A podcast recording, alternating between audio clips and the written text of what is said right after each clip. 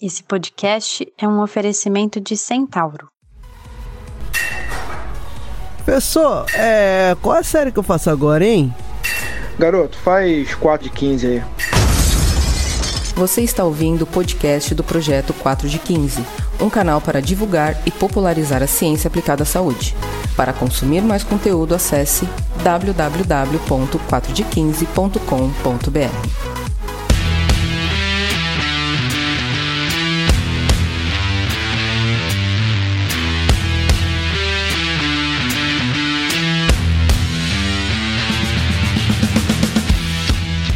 Bom dia para você que deu uma corridinha para aquecer antes da gravação. Bira deu uma corridinha agora, né, para dar uma aquecida.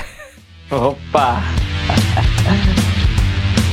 Boa tarde para você, para você aí que se levantou e vai trocar seu almoço pelaquela corridinha, mas boa tarde para você que se levantou para almoçar porque já correu de manhã. Pô, já tá, já tá pago, né? Já tá pago.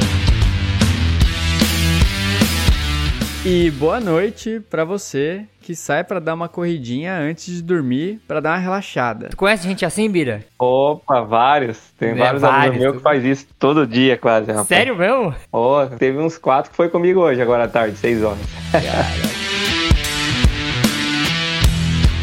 e olá pessoas, eu sou Yuri Motoyama e hoje eu estou aqui com o meu parceiro do crime, professor sensei Gilmar Esteves. Fala galera. E como vocês já viram, esta voz aí que está conosco nesse podcast, engrandecendo esse podcast com essa participação, é o Bira Corredor. Bira, dá um alô aí pro pessoal. Fala pessoal, tudo bem? Um abraço para vocês. E o Bira, a gente trouxe ele para falar de corrida, você já deve ter percebido aí pela nossa gravação, né, pelo comecinho da nossa do nosso episódio. Nós vamos falar de corrida. A gente vai falar um pouco da história do Bira que vocês vão conhecer um cara, que Bira, eu falo isso pra todo mundo que me conhece e conhece você. Sabe quando você tá conversando com alguém e você fala assim: "Ah, o Bira eu conheço também". O Bira, sabe aquela pessoa que você bate o olho e tu fala: "Esse cara é gente boa só de olhar". O Bira é aquele cara. Você olha para ele, vocês vão seguir o Bira no Instagram, nas redes sociais, aí vocês vão ver isso. Você bate o olho nele e fala: "Puta, esse cara é gente boa". Gente finíssima, né, Bira? Bira é gente finíssima demais. Valeu, valeu. Não, mesmo aí para você, né? Para mim também foi um prazer ter, ter conhecido você lá na pós. Aprendi muito, né? Aprendi muito na pós-graduação de fisiologia lá em, na faculdade de Araras e, e, somou muito na minha carreira, com certeza. E que, e que lugar gostoso lá, né, Bira? Nossa. Rony Araras, né? Um campo tão gostoso lá no interior. Eu sou apaixonado pelo interior, né? Sou suspeito para falar, mas que lugar gostoso, cara. Foi uma pós Sim. muito gostosa mesmo. Uma turma muito legal, né, Bira?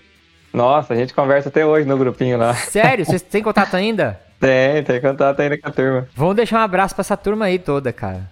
Pô, vou deixar pessoal... sim. Abraço aí pra turma de, da fisiologia, do exercício aí, da pós-graduação de Araras.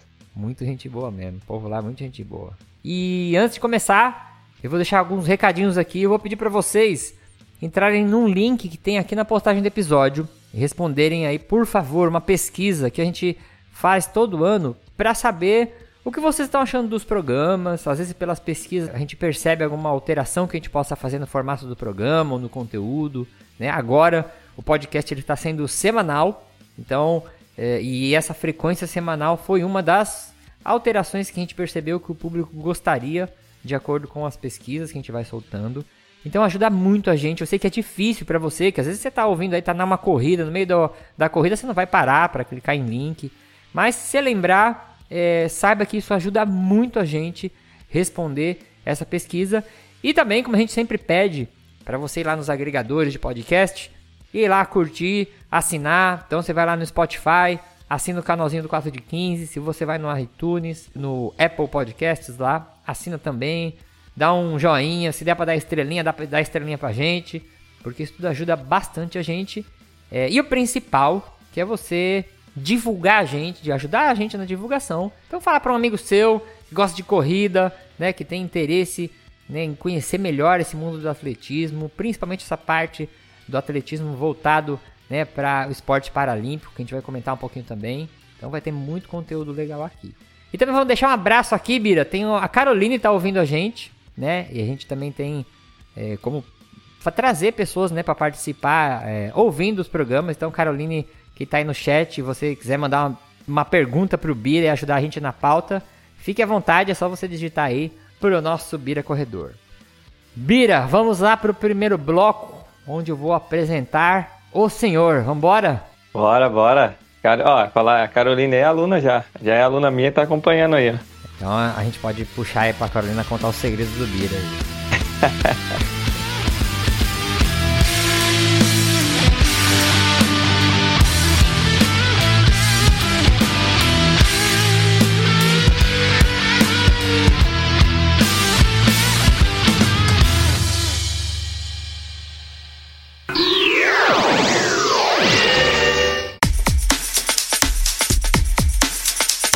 Hoje, Sensei, nós vamos anunciar uma parceria que nos deixa muito felizes, que tem tudo a ver com o trabalho do 4 de 15 na promoção de saúde, que é um tema que a gente sempre reforça aqui nos nossos programas.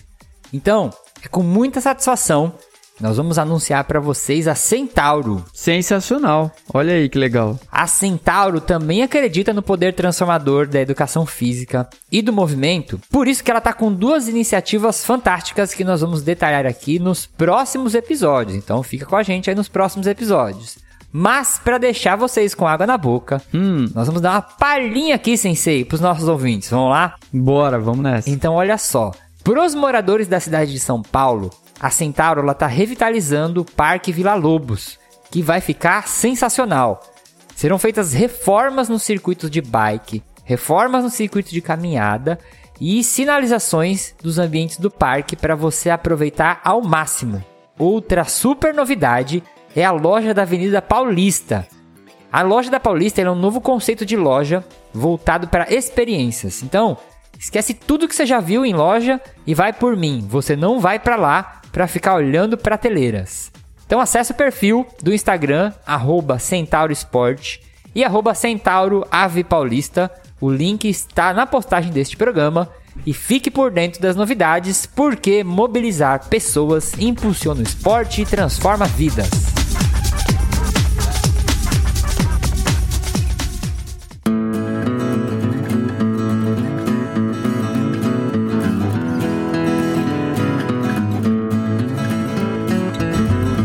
Apresentar aqui Carlos Antônio dos Santos, que ele nasceu em 29 de novembro de 1980 em Ubirajara. É por isso que te chamam de Bira? Isso, por isso que me chamam de Bira. Ah, boa. Que é uma cidade lá do interior, perto de Bauru. E ele começou a trabalhar bem cedo, né, como trabalhador rural. E ele permaneceu assim até os 22 anos de idade. E lá para 2002, ele decidiu ser um corredor né? E largando pouco tempo depois o serviço da roça para viver do atletismo.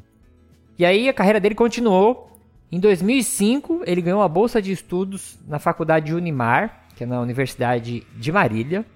E aí ele se formou em 2009 como professor de educação física. E essa bolsa, Bira, foi correndo, né? Com você na, na, pela, pela modalidade de atletismo. Isso, já consegui por, por causa do atletismo. Ó, que legal.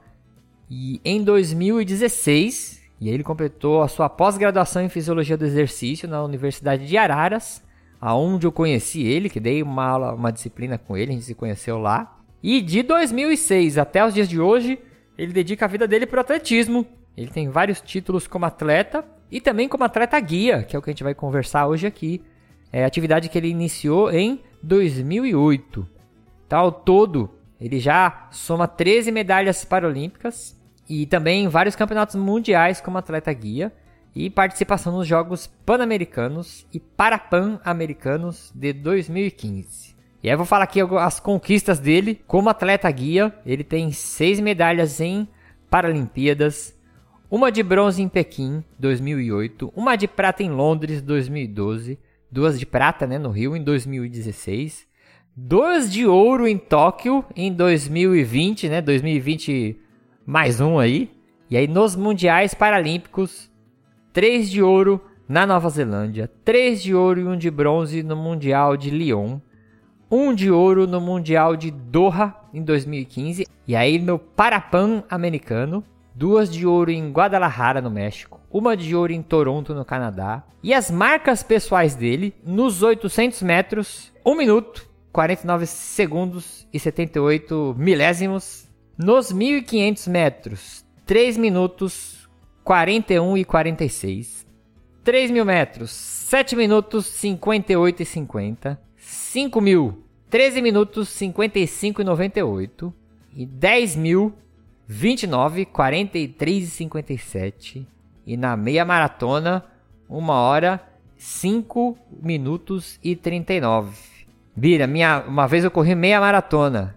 Eu fiz isso em quase 3 horas, quase morrendo, Bira. E eu lembro que a, a, única coisa que eu lembro, quando acabou a prova, eu sentei na calçada, falei, meu, o que que eu fiz? E eu falei, eu vou terminar. Aí eu sentei na calçada, a única coisa que eu lembro é que eu peguei o kitzinho, tinha uma banana, um suco de uva, peguei no meu colo, deitei e desmaiei, Bira. Depois eu acordei, com tudo em cima de mim, falei, meu Deus do céu, devo ter desmaiado. Eu devo ter desmaiado acho que 30 segundos, mas eu achei que eu fiquei uma era lá deitado de olho fechado no chão. A meia maratona é cruel mesmo. Dói, que viu? É isso, cara. Que é uma hora e cinco, tem que ter perna mesmo. E o Bira ele é criador e proprietário do Bira Rum, assessoria esportiva e treinamento, que a gente vai também, ele vai divulgar melhor lá no finalzinho do programa. Bira, vamos lá, começar a fazer as perguntas, conhecer você melhor, apresentar você melhor para nossos ouvintes. Primeira pergunta: Por que que você escolheu educação física, faculdade de educação física? Então, Yuri, eu eu sempre fui ativo, né? Fui um cara assim ativo, como morei no sítio, então eu corria muito, jogava futebol, corria atrás de animais para pegar animais no sítio, essas coisas e É meu. então eu acho que é um lado que eu treinei bastante assim desde criança, né? Mas na verdade eu, eu gostaria, eu queria no, na- no início fazer fisioterapia, Ah, né? É, eu queria fazer fisioterapia, só que quando eu ganhei a, a bolsa da faculdade, a fisioterapia era integral e eu não ia ter tempo para treinar, né? E como eu tinha ganho a bolsa por causa do atletismo, eu não ia deixar de treinar e ficar só com a bolsa, né? Aí eu peguei e optei pela minha segunda opção, que era, que era a, a educação física, né? Uhum. E não me arrependi. Até hoje foi, foi sensa- sensacional, né? Caraca, aí até hoje, me acertei na escolha. Ainda tenho alguma vontade assim de fazer tipo fisioterapia para poder agregar em tudo que, Sim, sim.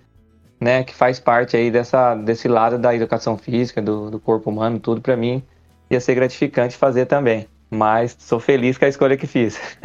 Já pensou, Bira, se num universo paralelo aí tem um Bira fisioterapeuta que o mundo não conheceu na corrida, hein, Bira? Né? E uma coisa que eu percebi, Bira, assim, até, né, como falei, assim, é, dei aula pra você e até percebendo a sua, seu interesse nas aulas, né, as, a- as formas, a gente conversando depois das aulas, né, as suas dúvidas e tudo mais, não são todos é, atletas que têm esse interesse em estudar, né? Você tem um interesse muito grande, assim, né? Você falou, pô, queria até fazer outra faculdade para agregar mais conhecimento, né? É, é...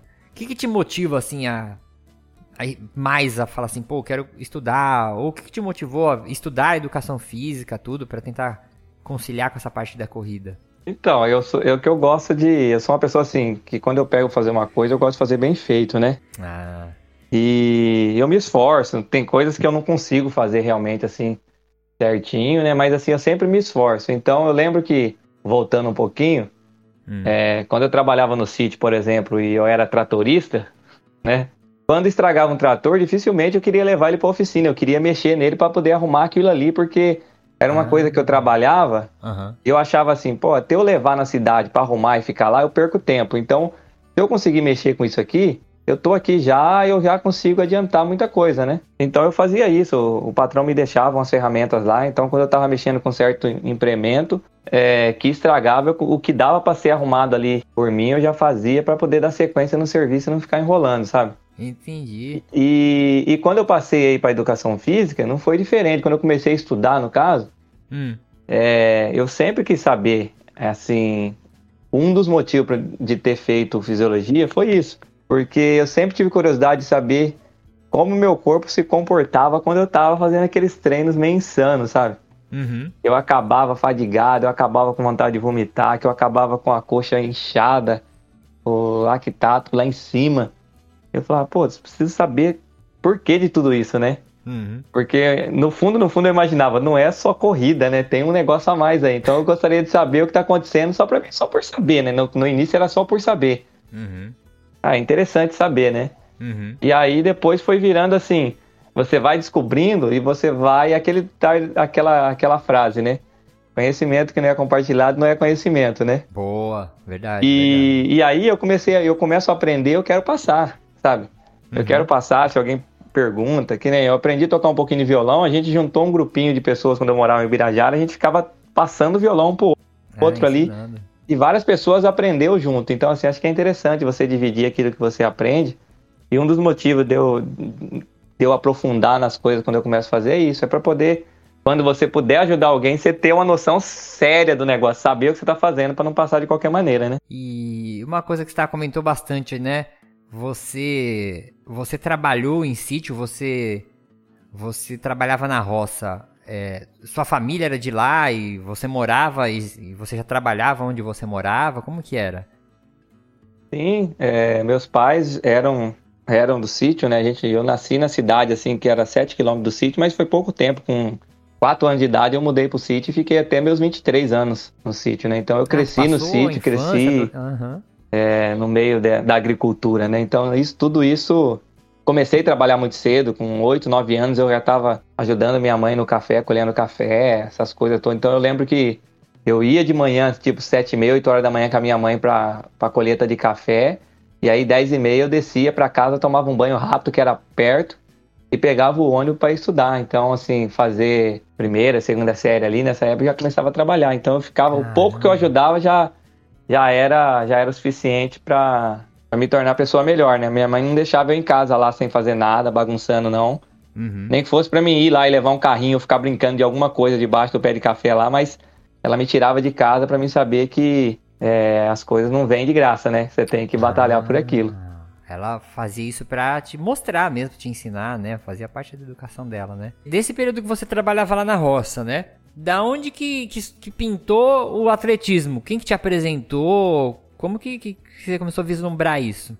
Cara, é uma história interessante, assim, quando eu tenho a oportunidade de contar, Ah, é, as pessoas às vezes se surpreendem, né? Porque eu comecei um pouco tarde no atletismo, né? uhum. Mas é uma coisa que eu aprendi. Eu sempre aprendi assim que das situações difíceis você sempre tira o melhor dela, né? Mesmo que ela pareça ser ruim, né?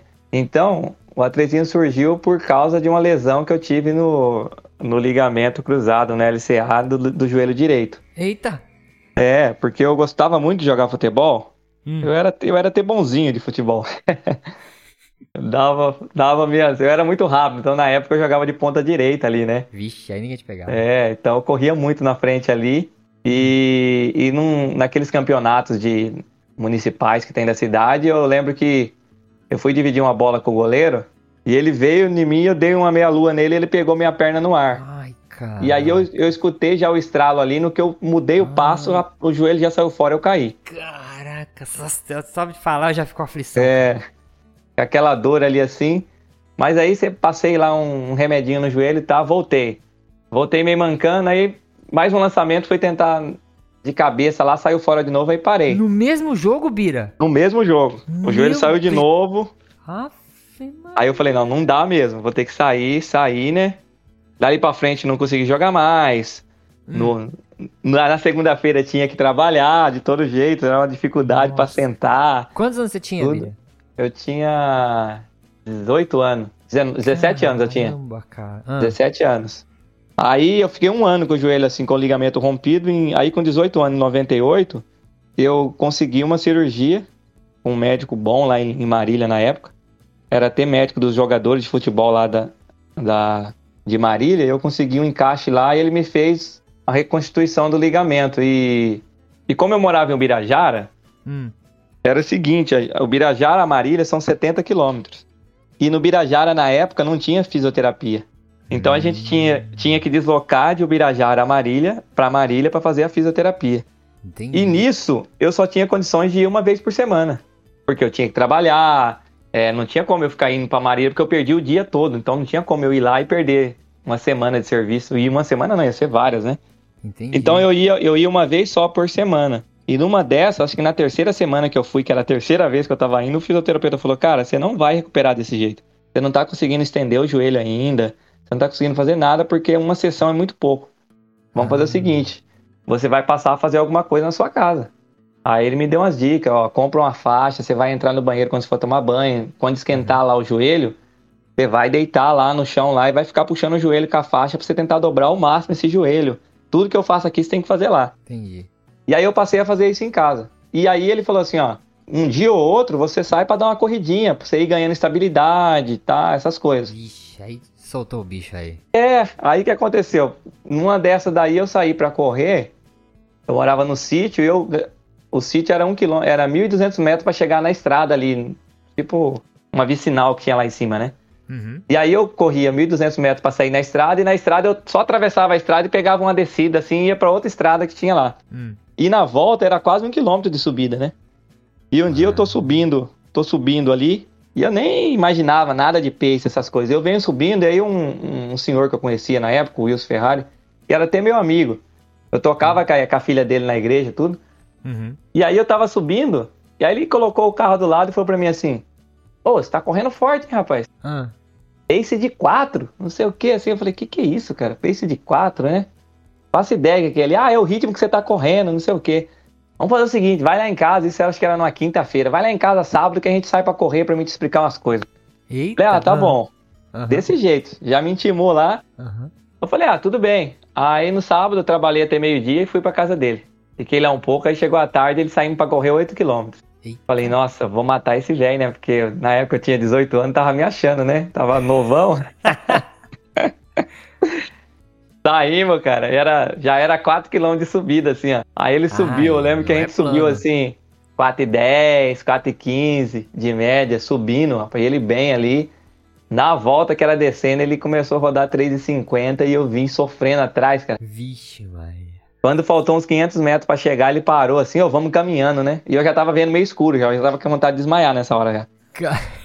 Mas tu É, arredou o tava- pé, né? Não, fiquei ali. Fiquei ali e outra. No finalzinho, pra chegar na- no, no asfalto, ainda dei um sprint, passei ele, né? E acabei de, de gastar o que eu tinha mesmo. Aí ele falou assim: Eu vi que você tava passando mal ali, vamos chegar caminhando. Falei, graças a Deus, né? Novão voando. É. Mas sofri, quase morri no dia lá. E a partir de aí ele começou, como ele, ele não era formado em educação física, nada, mas ele lia muito, cara. Ele, ele tinha livro, Emil Zatopek, tinha vários treinamentos intervalados, ele lia muito. Muito legal. E aí ele começou a passar uns treinos pra mim. E eu comecei a fazer duas, três vezes por semana, porque eu trabalhava, não dei muito valor pro negócio. Só que mesmo assim, fazendo essa- esses treininhos meia boca assim, ele me chamou pra ir correr um dia numa competiçãozinha, eu fui lá, já já encaixei, já cheguei na categoria na época de, de 20 a 25 anos, eu já cheguei ali entre os quatro primeiros da categoria. Nossa, nas primeiras corridas. É, sabe assim? Aí, pô, o cara tá correndo. Quanto tempo o cara corre? Não, começou a correr faz dois meses aí. Aí ele falou assim: não, vamos apertar. E eu comecei a treinar mais ou menos, sabe? Uhum. É, parei, eu lembro que eu parei, porque eu tinha, eu tinha 19 anos. Aí eu parei e falei: Isso aqui não é pra mim, não, porque eu tinha que trabalhar e chegava cansado. Sim, sim. E com 22, eu voltei de novo. Ele me convidou de novo pra ir correr. Ele falou assim: Ó, vai ter uma corrida aí.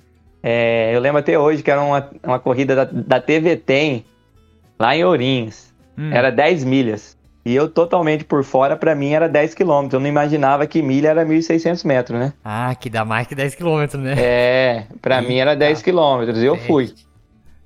Fui. E eu lembro que no quilômetro 9, assim, eu tava disputando com a primeira mulher. Olha o nível, cara. A mulher dando paulada lá e eu do lado ali, né? Tava rodando num pace ali de Caraca. 3,55, 3,56 por mil. Uhum. Aí, rapaz, eu faltando, deu 9 quilômetros, eu comecei a aumentar. Falei, não vou perder pra mulher, né? Uhum. Eu vou chegar, porque eu tenho que chegar na frente, não sei o que, rapaz. Dei um sprint. Quando eu fiz uma curvinha lá, só tava marcado o quilômetro 10. Eu perguntei pro cara, "Ô, cadê a chegada? O cara volta 6 quilômetros, é 16. Ai, caraca. Rapaz, foi uma agonia violenta, porque eu não queria deixar a mulher passar e foi lá, fomos brigando até o final. tu fez mais 6 desse Fiz mais jeito? seis, fiz mais seis. E aí foi o primeiro dia que eu corri abaixo de uma hora. Eu lembro que eu corri 59 minutos esses 16 quilômetros. Caraca. Não, e aí de- despertou, né? Aí ele falou, ó, você leva jeito, vamos começar a treinar. E eu comecei a fazer uns treininhos, três vezes, quatro vezes por semana, mas era assim, sempre seis quilômetros. Uhum.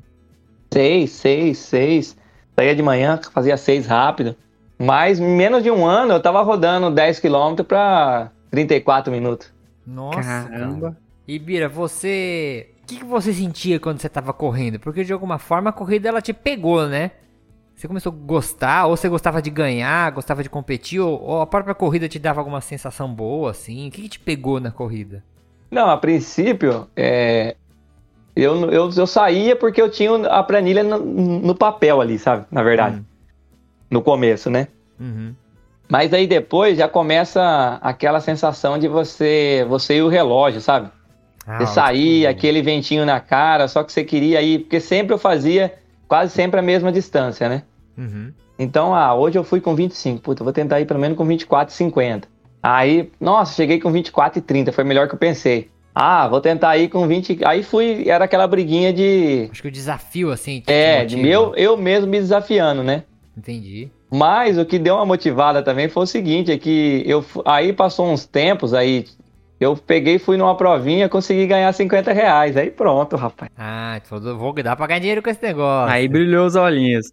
É, aí eu pensei, porque na época o salário, eu lembro o salário era 240 reais, cara. Pô, e trabalhava 50 já era uma parte já boa. É. Eu falei, pô, se eu tirar pelo menos duas dessas no mês, eu já ganho meio salário, né? Vai dar uma, vai dar para dar uma ajeitada na, no salário, vai, vai, vai, vai me auxiliar bem, né? Uhum. E aí comecei, falei, vou me dedicar um pouquinho mais, que o negócio, né, vai me ajudar. Mas não imaginava que eu ia ganhar é, mais que isso também, né? Uhum. Eu não, e outra, eu não sabia o que tinha de premiação, nada. Então, eu, aí eu comecei a gostar do negócio, comecei a me desafiar e por outro lado eu comecei a gostar, porque eu acordava 5 horas da manhã para ir correr, porque 6 e meia eu tinha que estar trabalhando, tirando leite, então eu acordava 5 horas, sabe? E Bira, como que a tua família encarava isso? Seus pais, sua mãe, o que que, que que eles achavam? Meu filho tá doido, tá acordando pra correr? Ou eles falavam, pô, te incentivavam? É, então, uma coisa assim que eu sempre falo e eu levo pra mim sempre, Hum. é, meus pais nunca tiveram dinheiro pra me dar, sabe? A gente sempre foi uma família bem humilde assim, mas eles nunca me, me colocaram pra trás, entendeu? Então, pra você fazer uma ideia, eu saía pra correr 5 horas, 5 e 10 da manhã, e meu pai saía pra ir buscar as vacas pra mim no pasto, porque elas ficavam um quilômetro do, da mangueira que a gente ia prender elas, né? Aham. Então eu saía pra correr, quando eu voltava, eu chegava, as vacas já estavam lá. Meu pai ia buscar, eu falava, mas não precisa, não, mas eu já trouxe pra adiantar, tá? Poxa, então o que ele podia fazer pra me ajudar, Uhum. ele fazia, sabe? É, tinha dia que eu saía pra correr de domingo, quando eu comecei a competir, que as competições eram de domingo, eu saía pra correr, eu ia chegar tarde, quando eu chegava ele já tinha apartado os bezerros, no caso que eu tinha que fazer, né? Apartar os bezerros pra poder tirar leite no outro dia, ele já tinha feito. Uhum. Então, assim, era tudo. Ele não podia dar outra coisa, mas o que ele podia me ajudar, que era aquilo ali, e apoiar, ele nunca falou pra mim assim, ó, larga a mão disso. Puxa, Pô, teu que pai legal, foi cara. parceiro, então. É, foi. O dia que eu falei pra ele assim que eu ia parar de trabalhar pra ir pra Marília por causa da corrida, eu achei que ele ia me xingar. Ah, Aí ele, falou, ele só falou assim, ó. Eu tinha comprado uma moto, ele falou assim, ó, você tem a moto pra pagar. Mas se você acha que dá, pode ir, o pai não vai falar nada. Você acha que dá? Eu falei, dá, vou lá. Aí ele falou, então vai, mas me apoiou, nunca, que legal, hein, cara? nunca foi contra, não. Poxa, que legal, mano. Legal mesmo.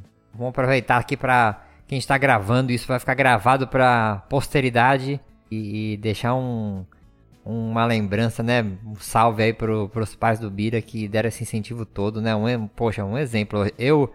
é, você tem filho, Bira? Tem, tem duas filhas. Ah, então, eu acho muito legal, assim, eu e o Gilmar também, a gente tem filhos e hoje a gente vê como que é importante a gente ter um incentivo dos pais, né, cara? Como isso faz diferença na, na nossa vida, né?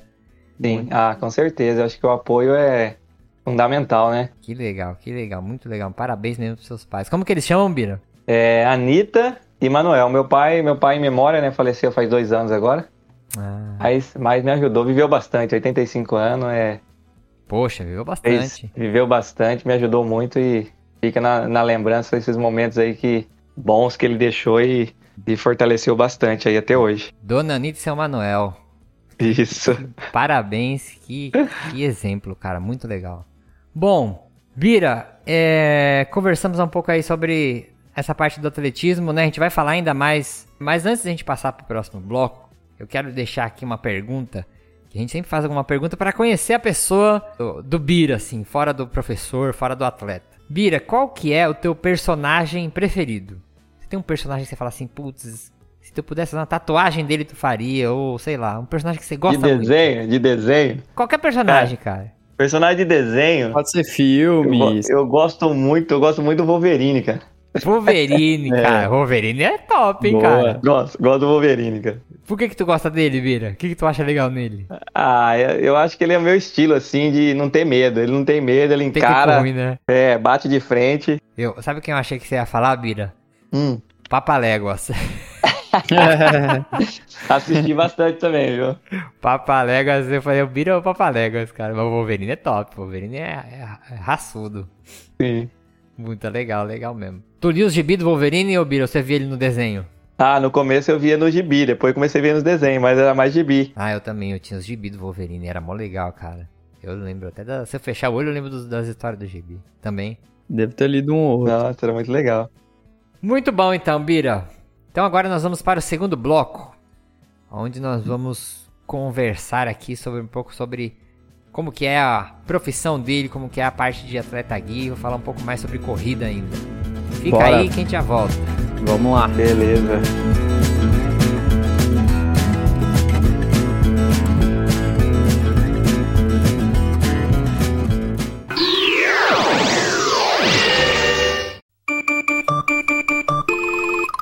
Professor, vou bater um papo rápido com você aqui. Você tá com vontade de fazer alguma pós-graduação, se especializar, mas está passando por dificuldade financeira? Às vezes você está um pouco sem grana, às vezes você precisa se deslocar para algum lugar e você não tem essa facilidade. Então, a Estácio criou uma pós-graduação que ela tem um formato online e ao vivo. Porque um dos maiores problemas que a gente vê nas pós-graduações online é que você assiste aulas gravadas, né? E você não consegue interagir, às vezes você tem uma pergunta, uma questão, você às vezes manda até para o tutor, né? Mas o interessante é você interagir como se estivesse na sala de aula, com as pessoas todas lá assistindo junto com você. Então, a Estácio criou um modelo de pós-graduação online ao vivo. Ela não tem taxa de matrícula, Todas as aulas, inclusive as aulas práticas, são online e ao vivo. E ela tem a mentoria feita somente por mestres e doutores. Então, se você tá com ideia de fazer essa pós-graduação, ela oferece vários tipos de cursos. Tem cinesiologia, biomecânica, dança, ergonomia, fisiologia do exercício, é, treinamento para futebol e futsal, metodologia de treinamento, medicina esportiva, musculação e treinamento de força. Tem uma lista enorme de cursos que são nesse formato online ao vivo. E a Estácio está oferecendo para os nossos ouvintes do 4 de 15 35% de desconto até o final do curso, 35% em todas as mensalidades, se você fizer a matrícula nesse mês, usando o código promocional 4 de 15, 4D com letras e 15 com números. Então vai lá, aproveita esse desconto, se atualiza que estudar é muito bom.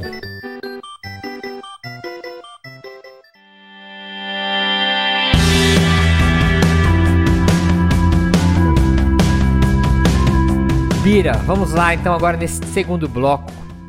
E, cara, eu já te acompanho já há um tempo também, né? E vou falar pra você que é, agora nas Paralimpíadas fiquei assistindo de madrugada. Acho que comentei com o Gilmar, né, mas eu tava conversando com a minha mãe também. Falando, meu, tem um camarada meu que tá correndo. Eu me sentia muito importante, cara. Eu falava assim, meu, aquele cara ali na televisão. Meu sobrinho dormiu aqui em casa. A gente assistiu as Paralimpíadas aqui, né? E eu falava, Sim. aquele cara lá, Renê. É, é, meu camarada, cara, aquele cara lá, eu conheço ele, mano. É bom legal, cara, quando tu vê, né, alguém que você conhece um pouco da história. E, meu, eu ficava super orgulhoso de ver o Bira correndo lá, cara, assim, fantástico. E, Bira, uma coisa que eu sempre tive curiosidade e eu falei, vou deixar perguntar no podcast. Né, pra quem tá ouvindo agora, né, o Bira, eh, ele vai falar melhor, mas ele é atleta guia, então eh, ele, ele pega, né, atletas que não enxergam e ele corre junto com eles pra ir direcionando eles na corrida lá. Bia, qual que é a sensação que você tem quando você tá guiando? O que, que você sente quando você tá guiando lá que né, que, que passa na tua cabeça ou que, qual que é a sensação que você tem? É uma responsabilidade que eu tenho, né? Então, eu acho, pra mim é mais difícil guiar do que correr sozinho, né? Porque eu tenho uma responsabilidade de quando eu tô sozinho, eu tô sozinho. Se eu quiser parar, eu paro, sabe? Apesar que eu não sou de parar, mas é só é, é só pra mim, né? E quando você vai fazer uma coisa pra alguém, você quer fazer melhor do que quando é pra você, né? Então aquela sensação de, de, de você passar total segurança pro atleta me deixa assim. de- Agora que eu tô. Que eu, que eu já me adaptei bem a isso, me dá um prazer muito grande, sabe? É, poder estar ali sendo os olhos da, da, da pessoa, sabe? Sendo os olhos do atleta. Tipo, eu tenho que passar para ele tudo aquilo que ele estaria enxergando se ele, se ele conseguisse enxergar, né? Se ele Uhum. pudesse. Se ele não fosse cego, o que, que ele estaria olhando? Então, quando eu tô correndo, Hum. É, é uma pessoa só ali, né? Então eu passo a informação para ele de tudo que eu vejo ali que eu acho que é importante. Uhum. Porque quando eu tô correndo sozinho, eu, eu os meus olhos vê e passa informação para mim, né? Tá. Então eu correndo, eu passo a mesma coisa. Eu olho, tá, tem hora que eu tô olhando, você reparar alguns vídeos, Uhum. principalmente na parte da reta da pista ali quando fica na reta, eu dou uma olhada pra cima, meio pra cima, porque na reta ali na frente tem um telão. Tá. Então eu, já olho ali pra me saber como é que tá os adversários atrás. Pra você ver o- o- a imagem dos adversários ou o tempo? É, pra ver a, a distância, sabe? Pra ver quem tá vindo atrás, pra mim não precisar olhar pra trás, então olho ali, eu já sei quem tá vindo atrás. Ah, Olha os macete, cara. É. Aham. Então eu já vejo isso, eu não sei se todo mundo aproveita isso, mas é uma, uma, uma coisa que é um recurso que eu já uso. Tu consegue olhar na tela, Bira, e ter noção, pela câmera, tu ter noção da distância que os caras estão no real? É, eu já observo ali, né? E porque tem atletas que você sabe que não vai te oferecer perigo, Uhum. mas tem outros que você então você já que nem ali nessa prova aí a gente já sabia que o japonês era um, um candidato forte, o Uhum. russo e talvez um queniano, embora a gente não tava o queniano que a gente sempre brigou com ele na chegada ali, mas os quenianos é sempre perigo, sempre, né? Sim. Então a gente tava pensando nisso. Uhum. E, e as voltas, né? Eu tenho que passar é, quanto a gente passou, porque a gente larga com, com uma programação já feita para passar as voltas, né? A não Hum. ser que alguém saia muito fora daquilo, aí não dá, né? Mas que nem ali a gente já tinha planejado de passar 1,14, 1,13 a volta, que daria 3 e, 3 e 5 de pace no começo, pra gente poder Ah, virar tá. abaixo de 3 minutos final. Tá. Então era tudo isso que eu tinha que passar, né? É, o tempo, quanto deu a volta. Então a gente tem a, agora tá mais fácil, né? Porque tem uns relógios bem grandes na, na- nas curvas do, e na reta lá no final da chegada. Ah, pra você ver o base. Então você já consegue ver o ritmo, passar 1,12, 2,24. Uhum. Então já fica mais fácil. Mas a sensação é essa. A sensação é, é, é muito gratificante. É um prazer você poder estar ali ajudando a pessoa e, e tá, tá vivenciando aquilo junto, né?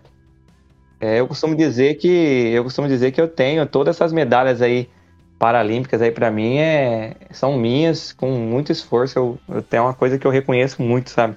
Uhum. As regras agora estão ficando muito severas, né? É, antigamente, por exemplo, até 2000 e, até 2017, eu não me lembro direito, mas, por exemplo, numa prova de 5 mil, o guia podia, podia, se fosse um atleta T12, por exemplo, Hum. ou se fosse o T11 mesmo, porque o T11, como eles estão muito bem treinados, se você chegar naquela reta final ali, faltando 50 metros, você largar a guia, ele consegue manter a reta ali, porque o cara tem uma noção de, de pista incrível, né? Ah, tá. Então, já teve situações, o guia largar o atleta faltando 15, 10 metros e o atleta completar a prova. Já teve questões assim, na prova de 5 mil, esse próprio Yeltsin que eu guiei agora, Uhum. Eu não lembro se foi em Doha ou foi, no, ou foi em Toronto, no Canadá. Ele correu 200 metros, ele chegou 100 metros na frente do outro guia. O guia Olha não que deu, beleza. largou a guia, ele chegou. E, e até então, o guia podia completar, o, o guia só, só não podia parar, mas ele podia completar a prova, né? Tá. E era válido. Essa responsabilidade meio misturada com preocupação, né, Bira? É, eu vi uma, uma prova de velocidade que uma equipe do Brasil, o cara, o, o atleta, eles soltaram a cordinha, né? Eu acho que quem tava guiando soltou a cordinha ali décimos de segundo antes de cruzar a linha da chegada e isso eles acabaram perdendo ali a posição que tava ganha, né? Já ali, acho que terceiro ou segundo colocado. Então é uma responsabilidade grande, né, que você tem ali com, com- né, tanto com a sua performance, né, quanto com as regras ali que regem a, a prova, né? Só que agora as regras ficaram muito, muito severas, assim. Você não pode pegar no meio da guia. A guia agora, ela é além dela ser menor, ela tem duas argolinhas, né? Tipo duas Maria Chiquinhas, diríamos assim, do lado. Hum. Você só pode pegar ali nela. Se você pegar no meio da guia, você é desclassificado. Se você chegar um pouquinho à frente, você é desclassificado. Você não, o atleta, você, né, que tá junto também. Uhum. Então, se você empurrar, você é desclassificado. E para a velocidade dos atletas que correm 400 metros, por exemplo, ele não pode invadir a raia do outro adversário. Então, são muitas coisinhas que, ao mesmo tempo, você tem que correr, né? E tem que prestar atenção em tudo isso aí, senão você pode ser desclassificado no final, mesmo tendo ganhado a prova, né? É uma cordinha que vocês têm, né? Pelo que dá pra ver na televisão, né? Bem pequenininha, que você coloca no dedo, né? Aquela areia chiquinha, tem uma argolinha, né? Que você põe no dedo. Sim. E com essa cordinha você não passa nenhuma informação, assim, né? Pro teu atleta. Você não puxa, você não nada, Não, né? a gente tem uns detalhezinhos também ali. É, se vo para você não ficar muito com a mão né, virada para dentro ou para fora que incomoda, mas a gente usa mais ali a- o cotovelo, sabe? Pra dar informação. É, para dar informação e para ele ter uma noção de, por exemplo, se ele tá por dentro, na parte de dentro, e eu tô por fora, Hum. então se ele começar a ficar muito tempo sem tá relando o cotovelo no meu, é sinal que ele tá indo pra borda, entendeu? Ah, Então ele tem que procurar, porque eu, tô, eu todo tempo eu vou estar em cima da, da raia 2 ali, na, na linha, para não deixar ele para dentro. Se ele começar a ir mesmo assim, se ele, porque se ele soltar o braço, ele consegue ir, né? Ele Uhum. tem que se base. Se, se tirar uma base por você, né? Isso, então ele já tira uma base por mim. E se ele tiver Tá. por fora, a mesma coisa, ele não pode correr muito por fora, senão ele vai, vai correr a mais. Então a Tá. gente mantém esse contato do, do, do cotovelo e a guia, a gente às vezes usa tipo dois toquinhos, que é para ele vir um pouquinho para dentro. Então se eu vejo que ele tá com o cotovelo para fora e não tá vindo, eu dou dois toquinhos na guia. Ou eu falo, ó, chega mais, mas se pra você economizar energia para não falar, você dá dois toquinhos na guia ali, né? Isso é combinado Uhum. antes, né? Pelo menos eu combino isso com os atletas que eu guio, né? Ó, dois toquinhos você já sabe que você tem que vir um pouquinho para dentro e fica tudo mais fácil, né? Assim, então cada guia, ele tem um. Não tem um tipo um padrão, né? Vocês combinam o que, que vai acontecer, assim, antes da, da competição, né? Como que vocês vão usar esses, É, esses, ge- que- esses gestos, né? Os comandos. É, não, não tem um padrão assim. Eu acho que eu, pelo menos, eu gosto de passar o máximo de confiança pro atleta, né? Então, tudo que você observa ali é interessante você colocar, porque, por exemplo, na final do 1500 lá do do Yeltsin, Uhum. é, eu passei uma segurança para ele que eu não sei se todos os guias iriam ver e fazer, mas na largada do 1500, a hora que a gente foi largar, nós estávamos Hum. na segunda raia. E aí, antes do tiro de largada, eu já olhei tá, e falei: Ó, Yeltsin, do meu lado esquerdo aqui tem um guia, do seu lado direito aí tem outro guia. Então, você pode largar sossegado porque o guia não vai te fechar. Ah, Entendeu? boa, então, entendi. ele já relaxou, ele já sabe, porque assim, na, na largada a preocupação é essa. É o atleta entrar na sua frente, é frear, e você tropeçar e cair, pronto, você pode acabar com a prova ali, né? É. Entendi. Então, nesse momento aí que eu já vi isso, eu já passei essa segurança pra ele. Falei, ó, pode correr em linha reta, tranquilo, não se preocupa que o guia não vai entrar na frente, ele não tá ali pra isso, ele tá ali pra guiar. Então, se é o atleta, você já tem uma preocupação, que o atleta não tá ligado, qualquer vacilinho do outro guia, ele vai entrar na sua frente, né? Uhum. Então, eu já passei essa segurança pra ele, a gente já largou mais tranquilo também. É um detalhe pequenininho que, que, assim, você, né, como guia, você já pescou isso aí, né? E pra gente passa desapercebido. Deixa o cara mais tranquilo. É, uns, é umas coisas que a gente tem que captar rapidinho, entendeu? E Bira, uma coisa que eu preciso perguntar pra você, que eu tava guardando aqui, que eu falei, putz, eu vou mandar um WhatsApp pro Bira, mas não, vou deixar eu perguntar no É. podcast, que aí todo mundo, todo mundo vai ficar sabendo. Manda aí. Que foi a final dos 5 mil, Bira. E cara, eu vou te falar um negócio. Eu fiquei de pé aqui pra ver. Que desespero, cara. Não, eu falei, cara, não é possível que isso tá acontecendo. Ah, antes de, de a gente comentar, né? Deixar aqui os méritos pro Yeltsin, que, né, o atleta que a gente tá falando aqui da, dessa parte de- das Olimpíadas de Tóquio, né? O Yeltsin, que, meu, o cara corre demais, né, Bira?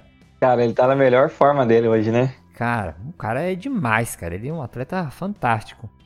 Mas fala o finalzinho dos 5 mil. Como que foi? Que, que você percebeu? Vou dar aquele sprint, aquilo tava planejado. A gente já esperava uma chegada daquele estilo assim, sabe? Bem forte. Porque é, o, estilo, é o estilo do Yeltsin, né? Ah, é o tá. estilo dele, porque ele vem de provas mais curtas, que nem eu vim também. A gente corria Aham. 800 metros, né? Então essas provas deixam a gente mais veloz. E ele corre, Tá. sempre correu 1500, né? E a gente tava treinando muito bem, a gente tava treinando muito forte.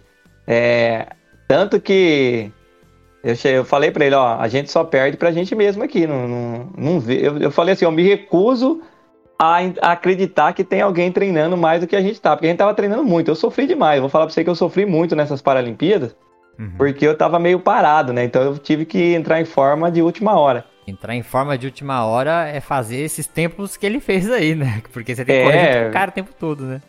Era fazer tiro forte, era, era fazer tiro de 300 para 41, era fazer tiro de 400 para para 56 segundos. Depois de você ter Aham. feito depois de você ter feito 15 tiros de 400 para 66, você ir lá e carcar o último para 56, porque é a hora da chegada, né? Tá. Então a gente tava treinando muito forte. E, e quando o japonês passa, na verdade eu achei que era um chileno. Porque eu olhei, a camiseta era quase da mesma cor. E como você olha muito rápido, eu falei assim, Elvis, o chileno vai passar. E aí a gente só acompanha e aí você faz aquilo que você é acostumado a fazer, né? Que é arregaçar E no é final. arregaçar no final. Eu falei, ele não vai, não vai me, me, me, me decepcionar agora, né? Aí quando o japonês passa, eu falo pra ele, Elvis, o japonês passou, vamos acompanhar. Ele falou, mas não é o chileno? Eu falei, não, o japonês é o novo. Porque a gente falava japonês velho e o novo, porque o outro japonês é mais velho. Ah, tá bom. É, o outro japonês tem 44 anos. Eu admiro aquele japonês, cara. É fera. E aí, a hora que ele passa, Ah, eu falei, Elvis, o japonês passou, vamos só acompanhar. E aí, Tá. né, no último duzentão a gente faz aquela virada. Só que o japonês passa e engata um turbo ali, né? É, então. aham. Eu achei que ele ia passar e segurar, mas ele já acelerou muito. E o Yeltsin tem uma mania assim, ó, de passar o sino e ficar esperando o sino do outro colocado que vem atrás para ele saber mais ou menos a distância que ele tá de diferença do, do, do que vem atrás. Como, como sino, ô, ô Bira? Não sei se você reparou, na última volta toca um sino, né? Ah, tá, tá. é, tá. então assim, eles tocaram o sino para nós que tava meio junto, o, é, o japonês e o, e o Yeltsin, né, e eu. Só que eles param e a hora que passa o terceiro colocado, ele toca de novo, né? Tá. E nisso o Yeltsin fica esperando esse momento aí do sino do terceiro colocado para poder reagir, porque ele gosta de saber a diferença que ele tá na frente do terceiro. Ah, entendi, entendi, entendi. Só que nessa, enquanto ele ficou esperando e não reagiu antes, o japonês começou a abrir, né? Ah, Aí a hora que tocou o sino, eu falei assim, ô o japonês tá abrindo 50, é agora ou depois a gente não tira no 200, né? É agora. uhum. E aí a hora que eu falei pra ele, ele começou a reagir, falei, agora vai, porque ele re- respondeu a altura ali que eu vi, né? E a gente entrou, quando começou, eu falei assim, normalmente você não, você não faz ultrapassagem na curva porque você abre e tem que correr mais, né? Mas a gente vinha ligado, eu falei assim, ó, vamos passar na curva mesmo, já era, filho, não vamos esperar chegar na reta não, é aqui. Já puxei do lado, falei, vambora, vambora, vambora, vambora. Falei, a hora, na reta ali eu tô falando só isso, vambora, vambora, vambora, vambora. Ah, eu vi que você tá falando. Aham. Eu fico imaginando É. essa fala aí no, no finalzinho ali que, que, que o gás tá no alto, né, cara? É, ali é difícil. Mas a adrenalina é tão grande que você começa a falar, você nem percebe ali. Você fala, vambora, vambora. E aí, a hora que falta ali uns 10 metros, eu falo, pode comemorar que ninguém tira, é nossa, né? Tu falou pra ele? Falei, falei, ó, é, pode comemorar que ninguém tira, não, é nossa. Mas essa Da hora. estratégia, Bira, de, da última volta, vocês já têm ela meio que pré-definida, e aí na hora você pode fazer um ajuste. É mais ou menos isso, né? Ou, ou sempre no final ali vai de acordo com, com a prova. É, não, a gente entra meio que, que definido que a chegada vai ser mais forte, né? Mas a partir Ah, da, tá. do sino, ou igual você falou ali, né? A partir de ele ouvir ali, pelo menos o segundo sininho ali do, da passagem do terceiro.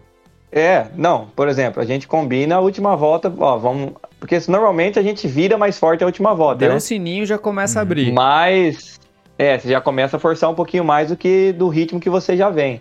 Mas às vezes acontece de você deixar pra forçar só no 200, depende de como o adversário entra na prova, né? Uhum. Porque, por exemplo, se a gente entra na frente, a gente deixa pra mexer lá no 200 mais tranquilo, porque não compensa você forçar também do início e vai que você não aguenta, faz que nem ele fez lá, ele forçou muito no começo e no final ele deu uma quebradinha também. A gente aumentou, mas ele deu uma quebrada, né? O japonês, né? É. Então Uhum. você tem que fazer a estratégia correta para você conseguir fazer uma volta é, crescente. Você não pode exagerar também no começo dela ali e no final você fraquejar que a pessoa vem, pode vir e passar, né?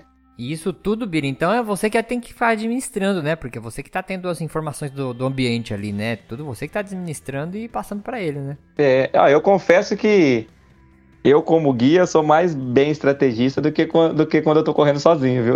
Você mesmo. É, eu não tenho aquela paciência toda ali de esperar, sabe?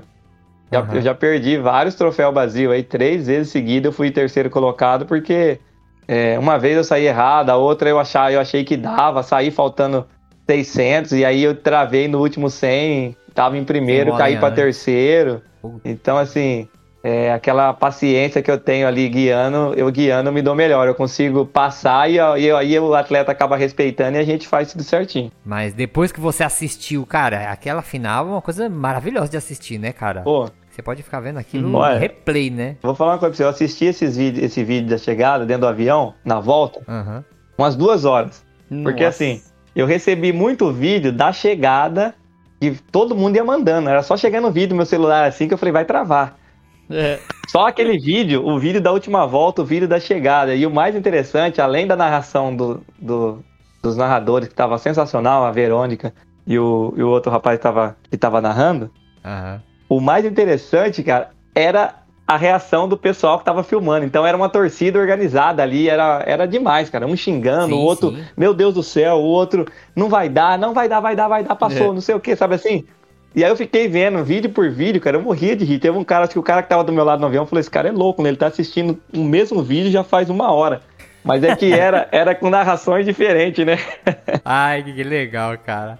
Muito da hora. Cara, eu levantei, fiquei de pé, eu falei, cara, não acredito. Parece que no, no finalzinho da corrida, ligou um motor dentro de vocês. Brrr, eu falei, meu, o que tá acontecendo, cara? Da onde que veio isso tudo?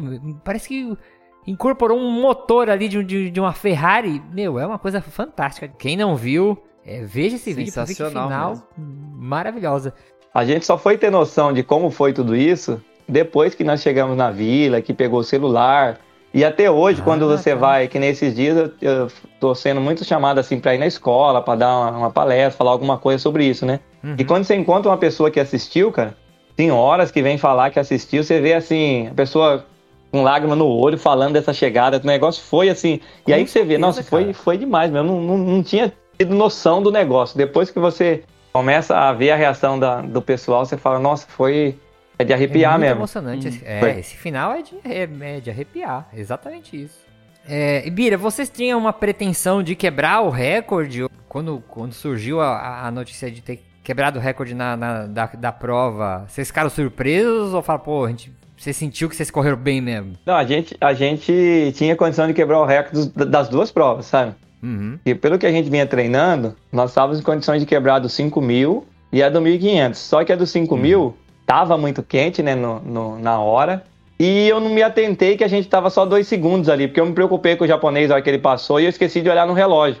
Ah, Porque tá, se eu olho no relógio e eu aviso ele, ele não tinha esperado nem o sino bater, ele poderia ter reagido antes, né? Tá. Mas tá. a gente tava treinando pra quebrar o recorde dos 5 mil, tanto assim, se ele fosse correr aqui no Brasil quando ele chegou aqui, a gente quebraria o recorde de novo com tranquilidade do- dos 5 mil. Uhum. Mas do 1.500, nós já sabia que dava, porque assim, a gente correu a semifinal, sobrando mesmo, assim. É, nós tínhamos feito umas passagens já das voltas até o 1.200. Normalmente a gente faz umas passagens no treino de 1.200 metros do ritmo do ritmo do recorde, né?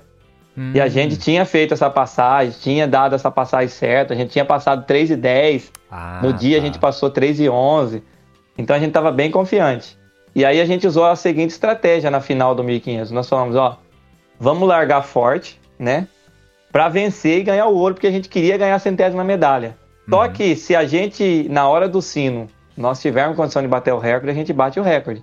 Tá. E, e a hora que entrou na, na última volta ali, foi bater o sino, eu falei, ó, Yeltsin, nós estamos dentro do recorde, é só manter e quebrar o Ah, recorde agora. pra ele. Falei. E aí até que ele, a gente, ia- ele, por ele a gente tinha corrido uns 3 segundos mais rápido.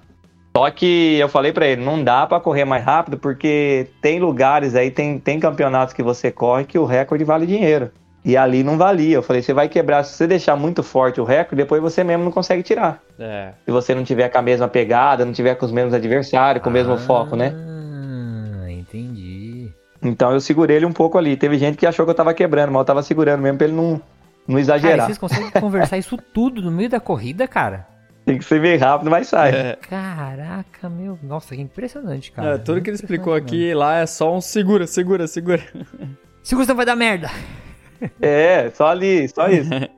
Eu falei assim, ó, tamo pro recorde, segura, senão você vai quebrar abaixo. É, porque E se aí, depois que eu falei, depois que eu forte, passei essa informação é. pra ele, depois que eu passei a primeira informação ele- pra ele segurar, o resto eu só falo, segura, Tá. segura, Uhum. segura, né? Aí depois, na hora que entrou na reta, eu falei, vai embora pra que vai dar. Aí soltei a guia e deixei ele, ele correr mais, mais livre, né? Tá. Uhum.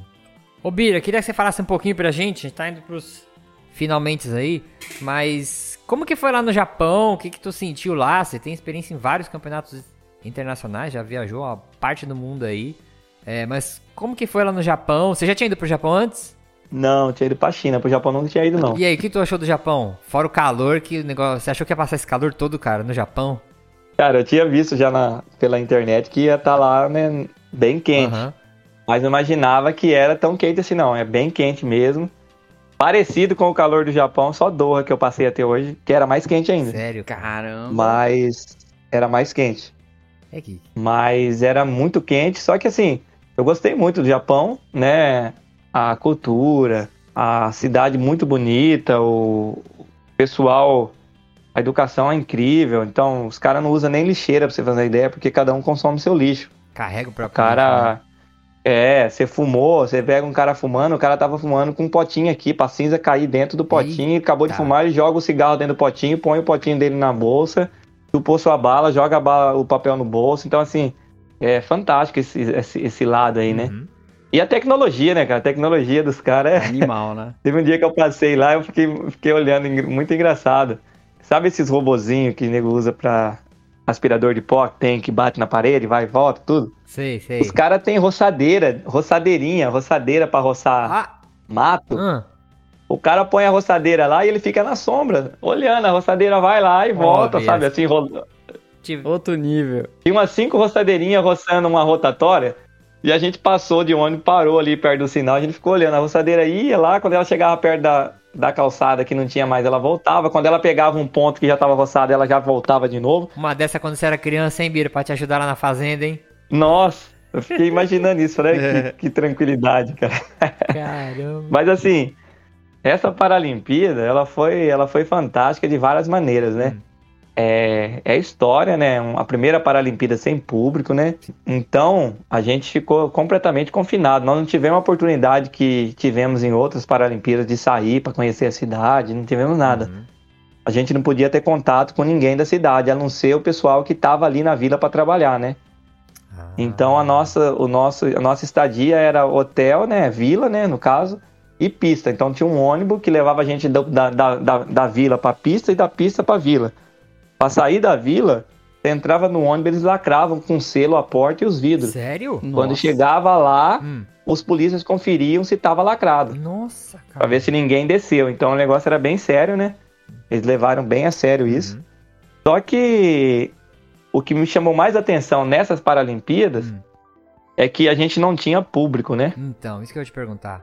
Só que o público foi virtual, rapaz. A, a galera foi fantástica. Eu agradeci muito o pessoal é, da internet, porque a gente tinha essa torcida virtual. Então era assim, quando você tinha oportunidade de pegar o celular assim, uma hora antes da prova, Aham. quando a gente tava aquecendo ali, uma hora e meia da prova, você consegue ainda estar com o celular. Hum. Então era muita mensagem chegando, boa prova, tá? Era vídeo, era.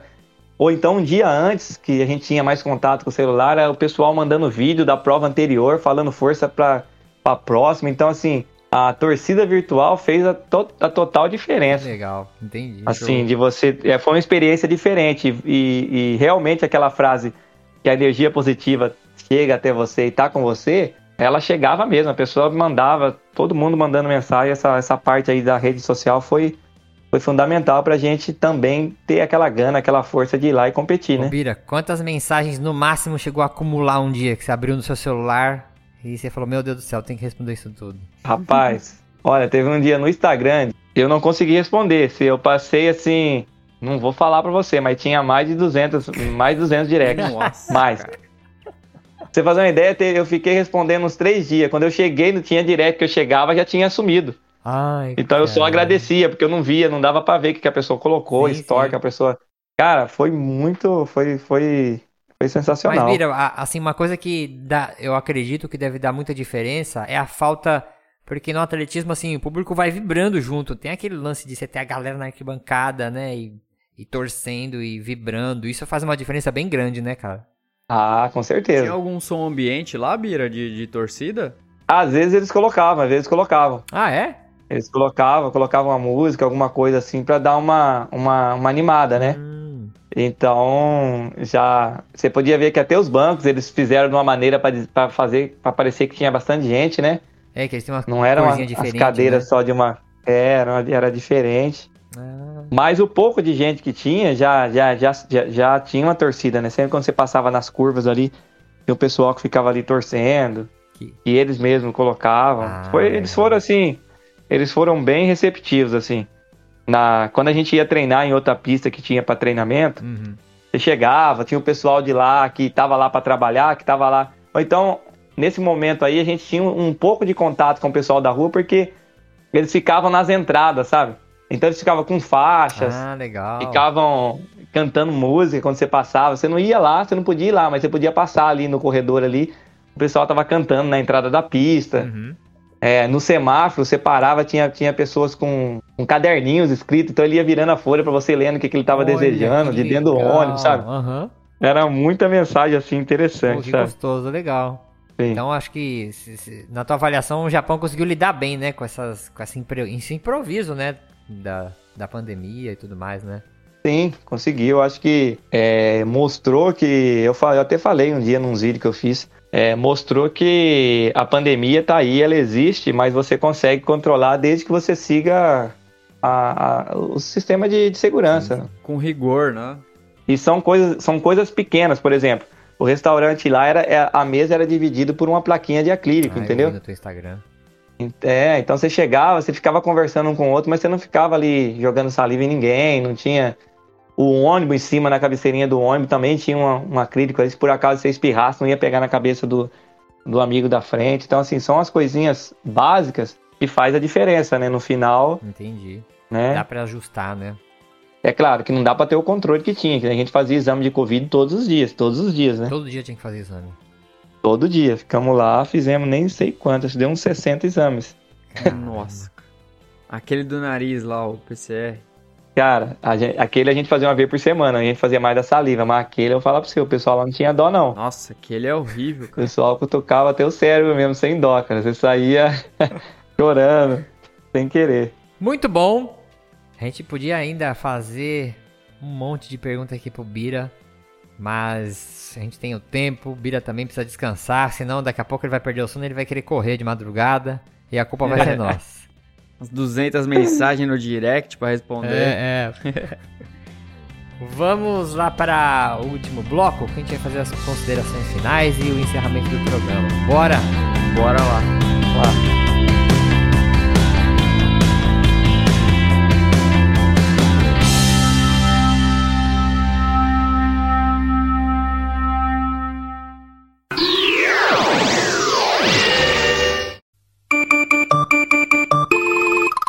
Personal, quanto que custa sua hora de trabalho?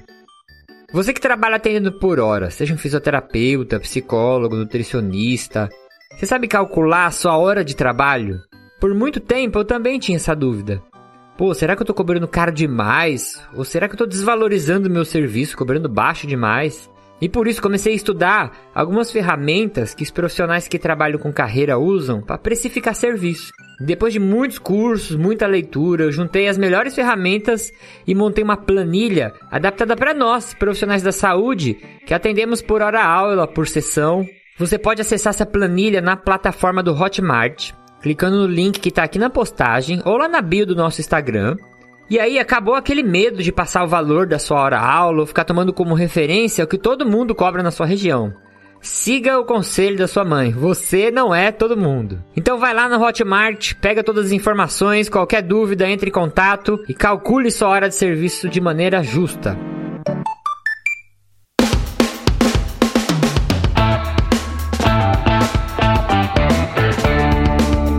É, eu vou deixar aqui de tudo que a gente conversou. Eu conheci um pouco da história do Bira, mas fiquei conhecendo muito mais agora. Né? Fico muito feliz dele ter contado a história dele, ter registrado nesse podcast. E assim, Bira é um cara que eu já admiro pra caramba. E de tudo que ele passou, eu fico imaginando assim, né?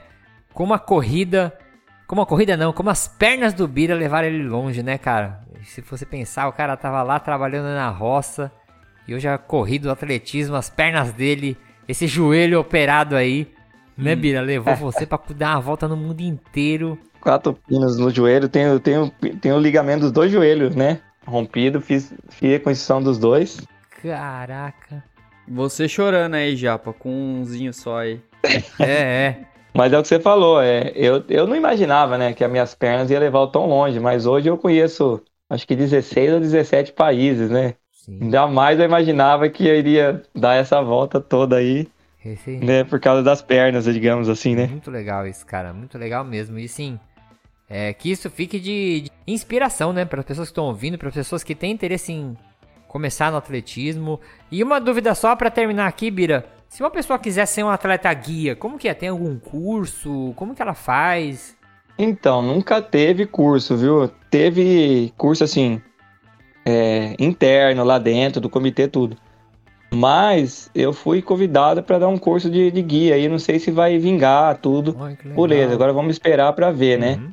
Mas assim, a princípio, o que que acontece? Você precisa ter contato com um atleta que é deficiente visual, no caso aí, Uhum.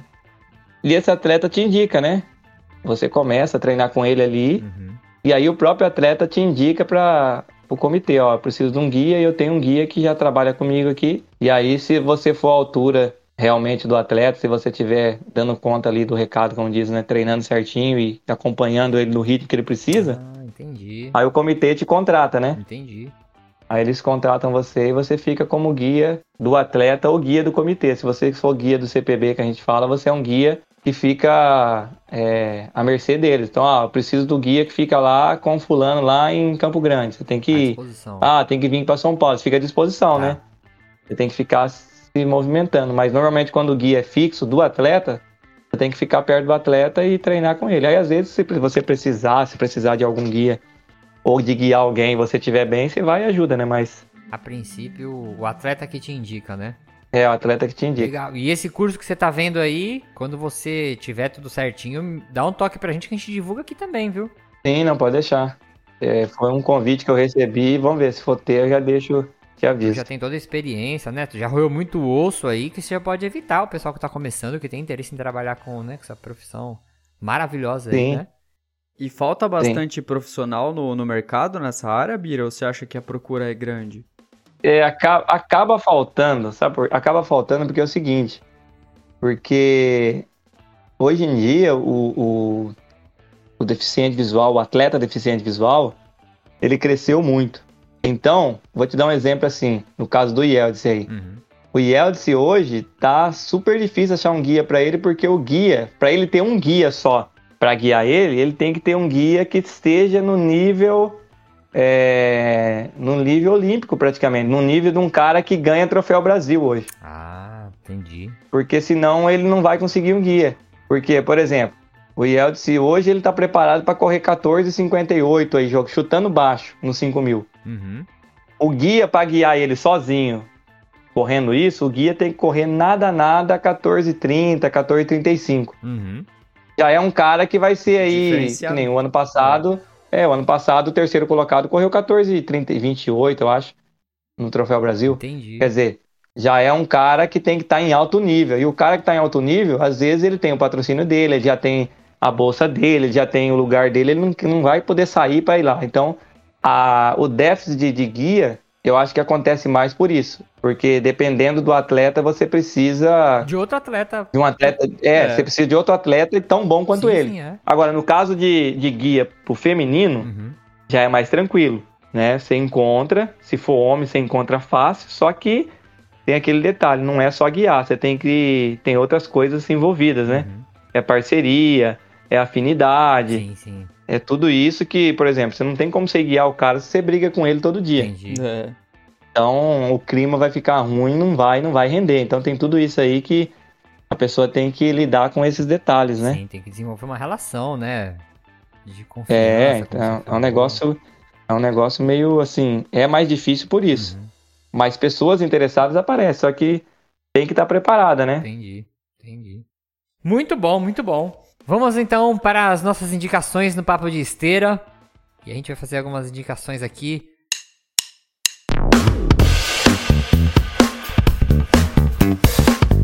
Vira, você pensou em alguma coisa para indicar pro povo?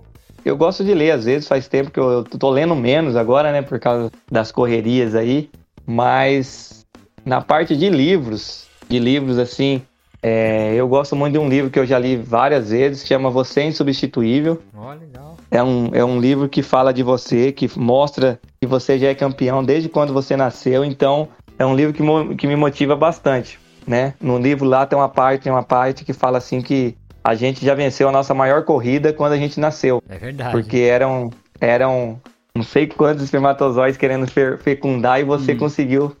É. Você foi o único que conseguiu passar ali. Então você já venceu a maior corrida da sua vida. Então por que, que você vai desistir de, de qualquer coisinha que aparece na sua frente, né? Então, assim, se ficam né, falando em uma indicação, aquelas pessoas que querem um livro aí. Vamos, vamos, vamos colocar como motivacional, né? Uma coisa assim que te motiva. Então você já pode ler esse livro aí que vai te dar uma motivação pra você acordar amanhã cedo e falar assim, pô, deixei de correr meus 10 km ontem, vou correr 15 hoje pra compensar os, 10, os 5 de ontem, né? É. Já vou fazer que vai ajudar pra caramba. Que show, legal, legal. Sensei, tem alguma indicação aí? Eu tenho um filme. É, é um filme não é tão recente, é um filme de 2014. Eu já até usei ele pra. Na, na minha disciplina de atletismo, pra recomendar né, filme assim pra, pra turma assistir em casa. Uhum. Que chama 4 Minute Mile, ou em Portugal fica Corrida da Superação. Tem no Netflix e é um drama. É um filme de drama. Top, eu assisti esse filme. Muito bom, hein? Já assistiu? É um bom filme, é um bom filme. Assisti. E eu recomendo pra galera assistir, o pessoal que gosta de corrida, que gosta de, de esporte e tal, acho que é um filme bem legal. Show. Eu vou indicar aqui um jogo de celular, na verdade é um aplicativo de celular para jogar xadrez. Não lembro se eu já indiquei, mas ele se chama chess.com, chess de xadrez mesmo.com. É, eu, eu sempre gostei de jogar xadrez, mas aí eu parei e aí eu comecei a falar, ah, vou instalar um aplicativo para jogar algum jogo no celular, mas não queria joguinho, joguinho mesmo, porque senão eu vicio muito rápido, né? Mas não adiantou nada que eu viciei no, no xadrez de novo. Eu recuperei o gosto pelo xadrez um dia que eu fui na casa do Gilmar, Puta, eu ia falar isso agora, a última vez que a gente jogou, você foi ganhou. esse dia. Aí o Gilmar pegou um xadrez e falou: Vamos jogar aí, Yuri. Comecei a jogar. Eu falei: Pô, bom gostoso jogar xadrez, cara. Vou pegar um aplicativo. Mano, pirei desde aquele dia, sensei, que a gente jogou. Cara, comecei a jogar, jogar, jogar, jogar. E agora eu tô viciado nesse negócio. E é um aplicativo muito legal que você tem aulas. Putz, agora que eu não estuda- ganho mesmo. Ah, agora, sensei, quando eu te encontrar de novo, vai, você vai tremer o chão, mano, quando a gente jogar de novo. Ah, gostei? Eu, eu, eu tenho vontade de aprender e nunca, e nunca joguei. Pô. Bira, instala. Ele vai te dando aulas passo a passo pra você aprender. Depois, se você quiser ir avançando nos estudos, ele vai te ensinando as aberturas diferentes. É, ele dá uns quebra-cabeças diários pra você tentar resolver com as, né, qual jogada você faria pra sair de tal, de tal movimento. Muito bom mesmo. Praticamente no mundo é um dos aplicativos mais utilizados pra jogar xadrez. Eu até assisti esses dias. Tem um filme na Netflix de uma menina que joga xadrez pra Isso, caramba. É uma Gambito série, da né? Rainha. É, Gambito da Rainha. É, Gambito da Rainha é uma jogada. menina fera. Muito legal. É, manda o link pra mim depois, vou por te favor. mandar, vou te mandar. Chess.com. Aí vocês Vou vão. A isso aí. gente entra pra tirar uns contra lá. Preciso treinar. Isso. E muito legal, vale a pena. E xadrez, né, assim, vale a pena também lembrar que o xadrez é um exercício muito legal pra você desenvolver a parte lógica, né, tática, raciocínio. Então, é um, um passatempo muito gostoso. Quem tá procurando jogar alguma coisinha no celular, pelo menos você joga e desenvolve aí algumas capacidades cognitivas. Chess.com aí é minha dica. Ahn, então vamos encerrar esse programa. Bira, maravilhoso programa, ainda mais contando suas histórias. Meu, fantástico saber um pouco mais da tua história, saber um pouco da tua trajetória. É, fico muito feliz por você ter aceitado esse convite. E vou deixar esse espaço aqui para você divulgar suas redes sociais, divulgar seus trabalhos, como que o pessoal faz para te encontrar. Fica à vontade que agora o espaço é teu. Valeu, Yuri. Eu sou eu que agradeço. É, para mim foi, foi muito gratificante. Foi um privilégio estar estar participando do seu podcast, né? Ter, ter sido convidado para estar aqui com vocês. É, deixar para a galera aí que quiser me seguir no Instagram, arroba Atleta Bira, Facebook Carlos Antônio Bira. E para a galera que está precisando aí de um treinamentinho aí online, que mora fora, se quiser contatar lá no, no Instagram, tem o- um, um link direto pro meu, pro meu WhatsApp, pode chamar lá que a gente tem assessoria online, assessoria esportiva Biraran. Nós atendemos aí atletas de corrida do iniciante ao avançado, então não tenha medo de procurar. Boa. Nós passamos de acordo com o seu, seu nível de, de condicionamento físico, a gente atende, faz questão de dar o nosso melhor para você também. Muito bom. Boa, Bira. Todos os links aí, os- o perfil dele, eu vou deixar tudo aqui na postagem do episódio. Então, se você quiser ir lá, é só clicar, acessar o link da postagem que vai estar tudo descrito lá bonitinho. Bira, valeu, cara. Obrigado mesmo. Legal poder ouvir aqui um pouco mais da sua história. A gente já sabia o cara fantástico que, que você era, né? A gente teve a oportunidade de te conhecer aí antes, né? Desse, desse momento agora que você tá no glamour, né? 200, 500 mensagens aí no, no Insta. e a gente já sabia né, do, do seu potencial. E agora, então, conhecendo, né? Toda essa, essa sua história de vida e superação tal. Pô, você é um cara sensacional e, e a gente aqui deseja muito sucesso pra você ainda no futuro.